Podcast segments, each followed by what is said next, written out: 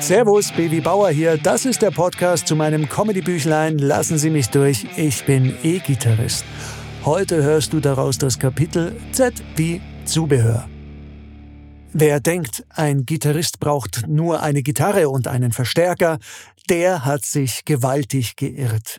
Mittlerweile gibt es einen ganzen Industriezweig, der sich ausschließlich mit dem Thema Zubehör für Gitarristen beschäftigt. Und warum? Ja, weil der normale Gitarrist ständig dazu neigt, sein Setup zu optimieren.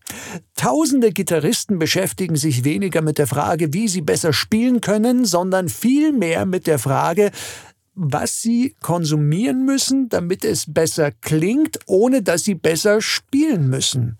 Und dieser Konsum kann sogar krankhafte Züge annehmen. Es gibt dafür sogar einen Begriff. Gear Acquisition Syndrome. Gitarrenausrüstungsanschaffungssyndrom.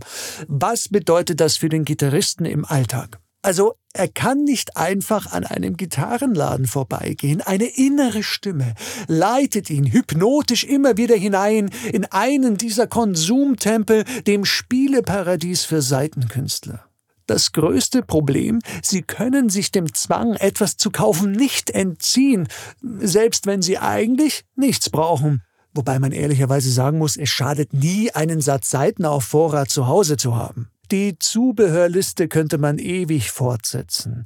Diese Liste ist die Motivation, warum es sich lohnt, täglich zum Musikalienhändler zu gehen oder zumindest in einem Online-Shop zu stöbern, denn schließlich braucht man ja Kabel, Effekte, Gitarrengurte, Gitarrentaschen, Gitarrenkoffer, Stimmgeräte, Verstärker, Lautsprecher, Ersatzseiten, Ersatzverstärker, Ersatzgitarren, Ersatzhände und, und, und, und, und. Mittlerweile, muss ich sagen, nehmen die Produkte der Gitarrenzubehörindustrie schon sehr skurrile Züge an. Hier die Top 3 des schrägsten Gitarrenzubehörs, das es wirklich gibt. Platz 3. Der Bierdosenhalter für den E-Gitarrenständer. Platz 2.